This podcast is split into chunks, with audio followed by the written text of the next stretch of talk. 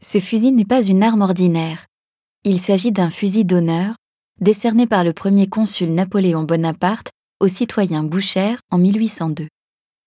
Ce fusil d'infanterie est orné de garnitures en argent et d'une plaque indiquant les circonstances qui ont valu à ce citoyen de se voir attribuer une telle arme. En l'occurrence, on peut lire que Charles Boucher fut récompensé, en considération de sa bravoure, démontré à l'assaut d'un fort occupé par les rebelles de Guadeloupe.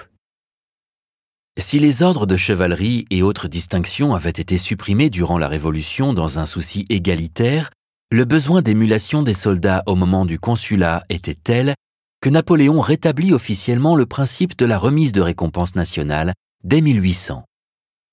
Les armes d'honneur étaient différenciées selon la spécialité des soldats. Fusils pour les fantassins, grenades pour les artilleurs, vous pouvez en voir un exemple présenté dans la même vitrine, d'abordage dans la marine, ou encore des baguettes d'honneur pour les tambours. Pour la plupart, ces armes étaient issues de modèles réglementaires, ce qui les rendait tout à fait aptes au service en campagne. Portées au combat ou à la parade, elles auréolaient de gloire leur détenteur et créaient dans son entourage un zèle certain. Au total, près de 2100 de ces armes ont été distribuées, dont environ 940 fusils d'honneur comme celui-ci. Ce besoin de récompenser les soldats conduira d'ailleurs en 1802 à la création de la Légion d'honneur, et tous ceux qui détenaient une de ces armes furent inscrits d'office sur la liste de la première promotion en 1803.